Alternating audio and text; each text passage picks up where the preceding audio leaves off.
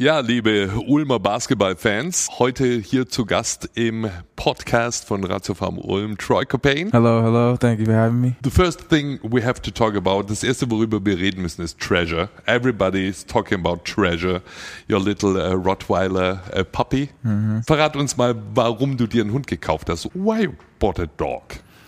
Um, so growing up, I always wanted a dog. Like I never had one in my household. Um, my mom, she had a childhood story growing up. She got bit by a big dog. Okay. Um, never really liked the dog growing up. So, and then I was playing AAU basketball, travel basketball. So we never had time. And I told myself, like, man, I always want a dog. Like, I want a dog. And there's always been, you know, places to get a dog, um, pit bulls, uh, German shepherds. But I'm like, nah, like, I want a Rottweiler, like this, a girl Rottweiler.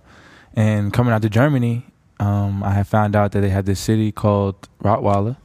Rottweiler, And- yes. And then uh, I was like, wow, they, they're German bred dogs. Like they're from here. The price was great. I'm like, wow, nah, I can't beat it. Like I got to get it.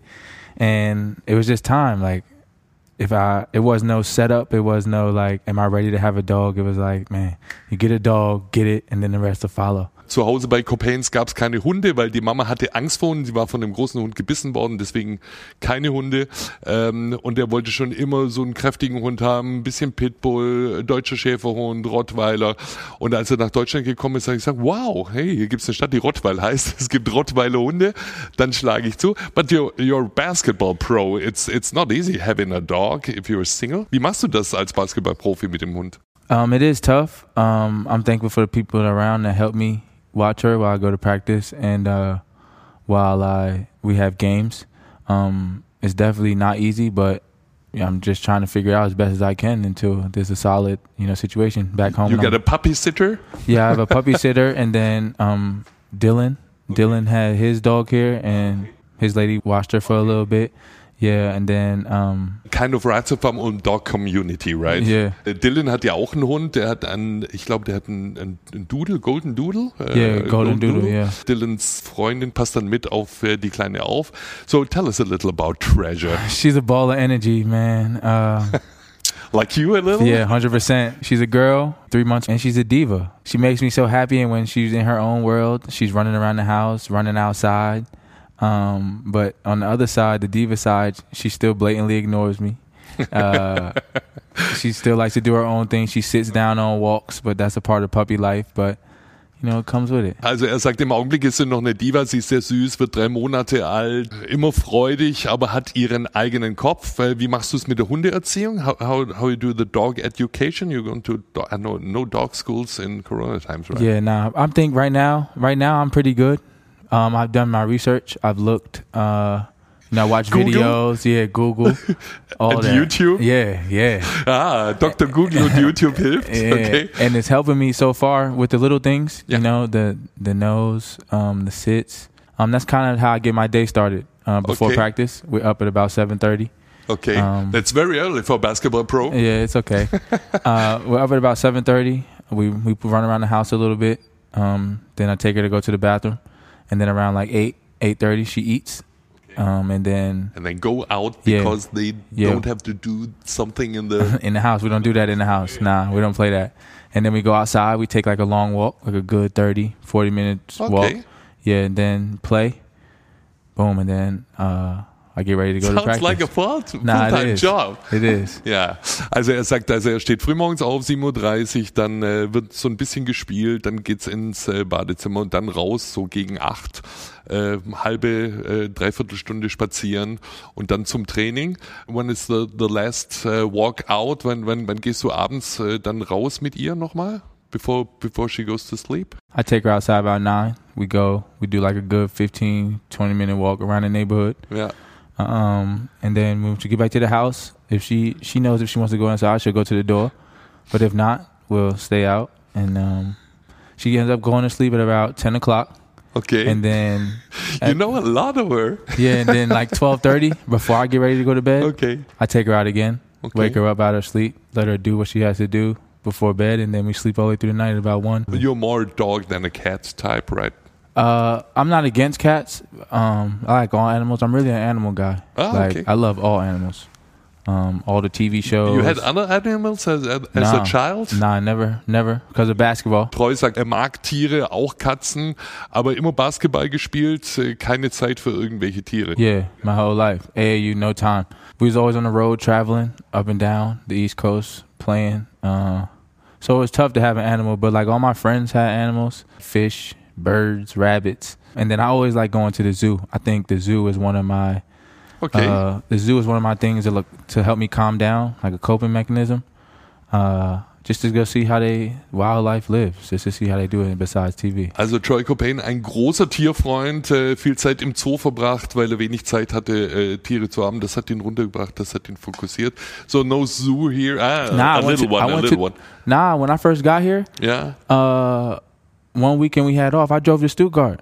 I went to to, the zoo there. Yeah, yeah, that, that's very nice. they got a they, so gorilla. Yeah, Gorilla is my gorilla is my first favorite animal. Right, I But love the not gorilla. for your home, right? not for my home, but they have a, a gorilla sanctuary. Yeah, and you see all the gorillas in a big open place and i stood Right. there i stood there for like 40 minutes because of corona the people had to come in and tell me they had to say uh, excuse me sir your time You is have to, Yeah, you you have to leave. go.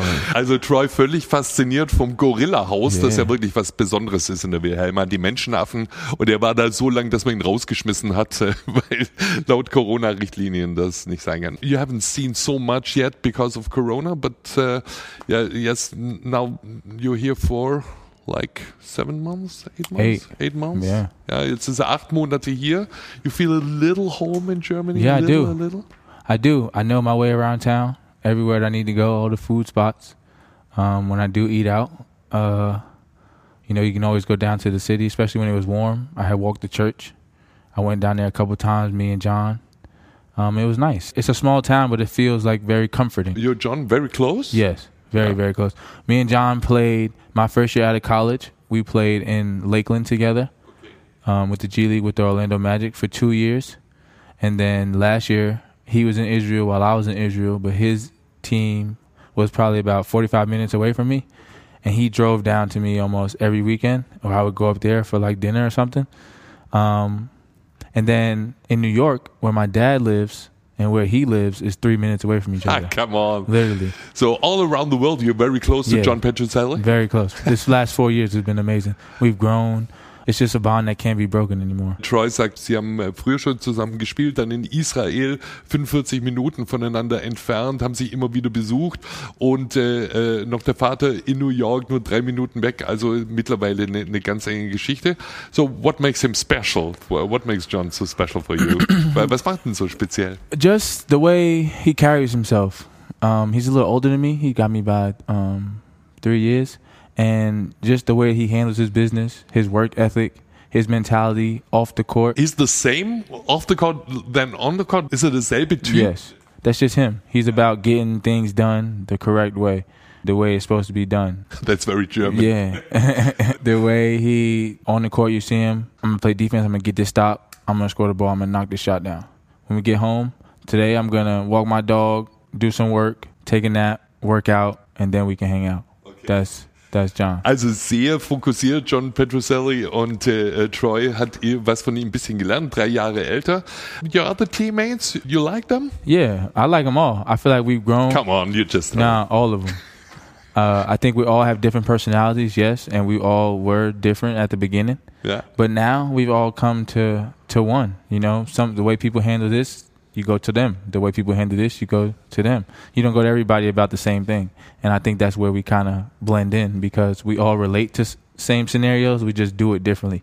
Sehr verschiedene Typen. Ähm, es hat eine Zeit lang gedauert und mittlerweile passt das eigentlich sehr gut. We as ratiopharm Ulm fans very interested in what you think about Per Günter because he's a part of us. Per the statistics, the numbers say it for themselves, right? He's a legend here, been here for a long time, 13 years, can score at will, done a lot for the organization. But it's the it's the off the court things that kind of got me. Was like, wow, He P, got a little strange kind of humor, right? strange humor, but depending on to people, to to Okay. us, well, to me, what shocked me was, you know, he invited us over for dinner. He can cook. Uh, You remember what he cooked for you? Also er hat, er hat wohl gekocht für, für die Mannschaft? so for Thanksgiving, he made some uh, Parmesan crusted macaroni and cheese, and it was amazing. oh my goodness!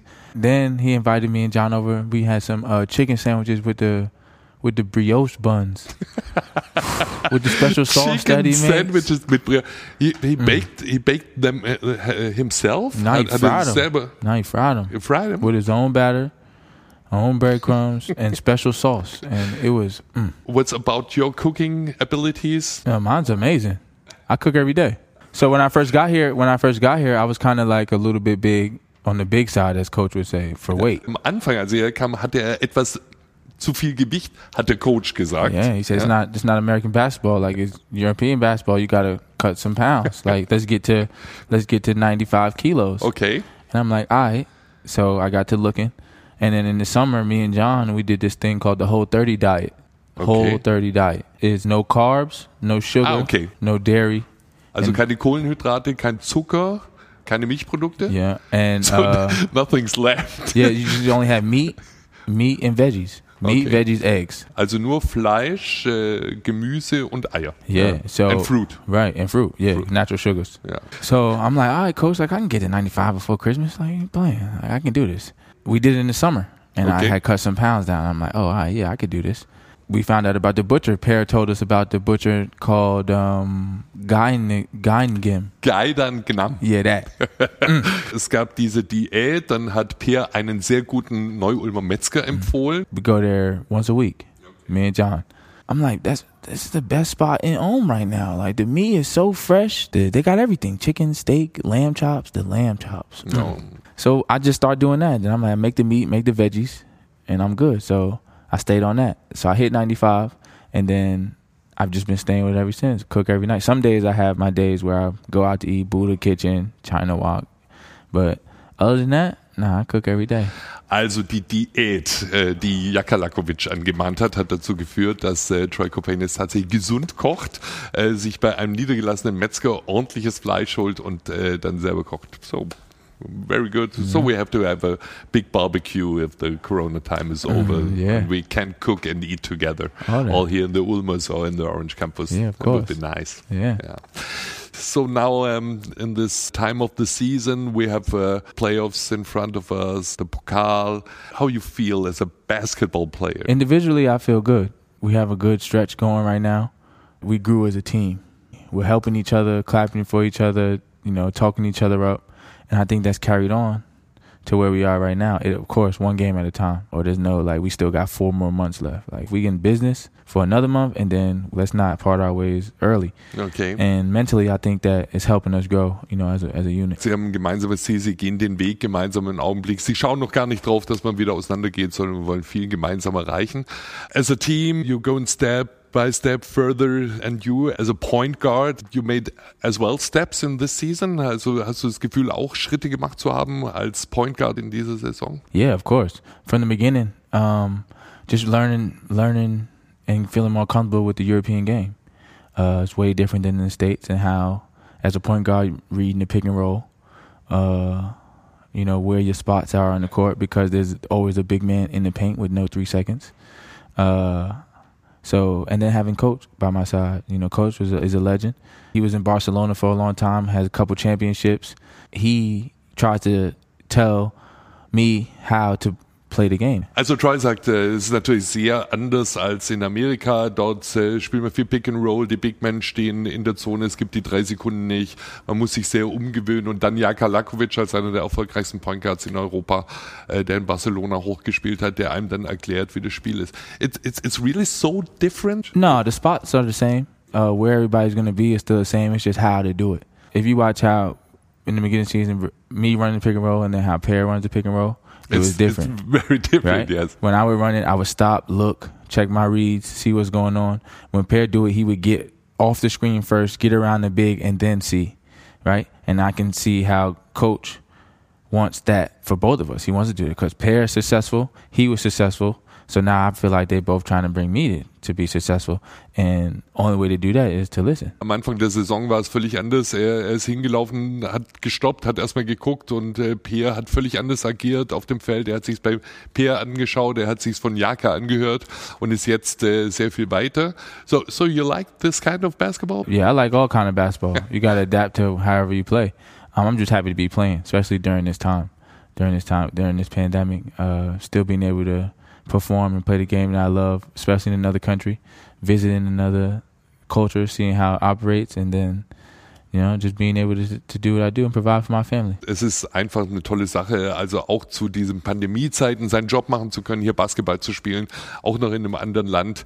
Another thing is the campus. What do you think about this project? Äh, was denkst du denn über das Projekt Orange Campus? I think this is great, especially for the town that we are are in, small town. As soon as you come off the highway, it's right there. Um, if you need to get access to it, very simple. Three floors, gym. Ja. Everything that you want is in here. Sauna, weights, running, anything. He's got three. If, if you imagine that you're a child and you can you can uh, go to practice with the pros, is that very special? Yeah, you get to see. It's like motivation. Yeah. You get to see if if the people around you are talking about being a professional and and what it takes to to get to that level. Mhm. When you when as a child coming out and seeing seeing the professionals walk through the gym or seeing you know them coming out the weight room, like it makes you want to do that. Like, wow, I got to do this to get there. And there's a lot of people that are involved with the game of basketball. So you got all the coaches from all the teams that are here. Like I see Anton from Pro B. Um, I, I don't the tall coach Jake's father. Chris Ensminger? Yeah, he's always around. So it's knowledge everywhere. Coach Jaka's here. Coach Morris is here. Coach Ty is here. It's a lot of knowledge of the game around. And um, if it was open, people would be more like excited. You know, Es ist wirklich was Besonderes hier im Orange Campus zu sein. Äh, Sehr motivierend sicherlich für junge Spielerinnen und Spieler zu sehen, hey, das sind die Pros, was muss man tun, um es zu tun? Die Coaches, die hier sind, nicht nur sein Coach Jaka Lakovic und Ty McCoy, sondern auch natürlich Leute äh, wie Anton Gabel, wie Chris Ensminger. Alles sehr motivierend und wenn denn nur hier wieder Betrieb ist, dann äh, wäre das eine ganz, ganz großartige Sache. And you're part of it. Uh, that's really nice to have you here. yeah, thanks. Now we have a few random questions. Uh-huh. Seven questions, seven answers, and then you're. First number Yes. ten. It's my favorite number. Wie oft schaust du am Tag auf dein äh, Handy? How often do you look at your phone every day? Hmm. Depends on the day. If it's an off day, I kind of look at it maybe about five, six hours a day. Come on. I mean, yeah, I That's sleep. long. Also Yeah, that's sechs long. Stunden, sechs Stunden, ja? Yeah, because you got to sleep, but then I wake up. It's an off day. Yeah. Can't go outside, so uh, I probably check Instagram a couple times. Get on the phone, talk to my people back home when they wake up. You're more phone guy or more visual? It's, it's like I'm a- FaceTime. I'm a FaceTime. Instagram, Twitter, yeah, Snapchat here and there. I play the video games when my homies wake up. Yeah. They have a free weekend. Uh, we'll play. So talk- play online. Yeah, online all day. So what, what do you play online? Also er spielt online mit seinen alten Kumpels? Uh, sometimes I play Madden, but I play Call of Duty right now. Ah, Madden is uh, football. uh, NFL, yeah, Yeah. football. Next number? 23. Come on. Which is your favorite animal baby? Treasure. Was ist dein Lieblingstierbaby? Natürlich ist es Treasure, die Rottweiler Hündin. We can do uh, 30. 30. Your biggest bad buy. Hmm, I don't really buy much, but I would say sneakers. I'm really, I really enjoy like. Äh, okay, also die Frage ist, sein größter Fehlkauf. Ja. Jetzt sagt Troy, ich kaufe eigentlich gar nicht viel, aber Schuhe, also Sportschuhe, Sneakers. Yeah, Jordans. So, so, so, so you, you're addicted to sneakers? Yeah, I'm addicted to them. I, I think, but I, but I don't wear them all. Also er trägt sie nicht, you just look at them? Or Nah, like I- in the like- box? Or? Like I'll buy them. So here, I bought a pair. Like I bought a couple pair. Also er hat viele Pärchen Sneaker hier gekauft, ja? I sent they sent home in Virginia. You send them Yeah, home to because- Er hat sie nach Virginia geschickt, so, so they have hills of your Hills, sneakers they there. just growing in my room, and I'm like, I'm, my mom's like, "Yo, why you keep buying buying sneakers?" I'm like, "For when I get back." She's like, "You only back for like three months, then you go away again." Because I brought sneakers here, Yeah. so I can't. I didn't want to bring. By. So how many sneaker, pairs of sneakers you have? Do I have 10, 10 Here here? Yeah, ten. and in Virginia? Uh, maybe like More. yeah, a lot more. Okay, next number. Forty. What really gets you nuts? Was macht dich wirklich What really gets me, like, Yeah. that's, let's see.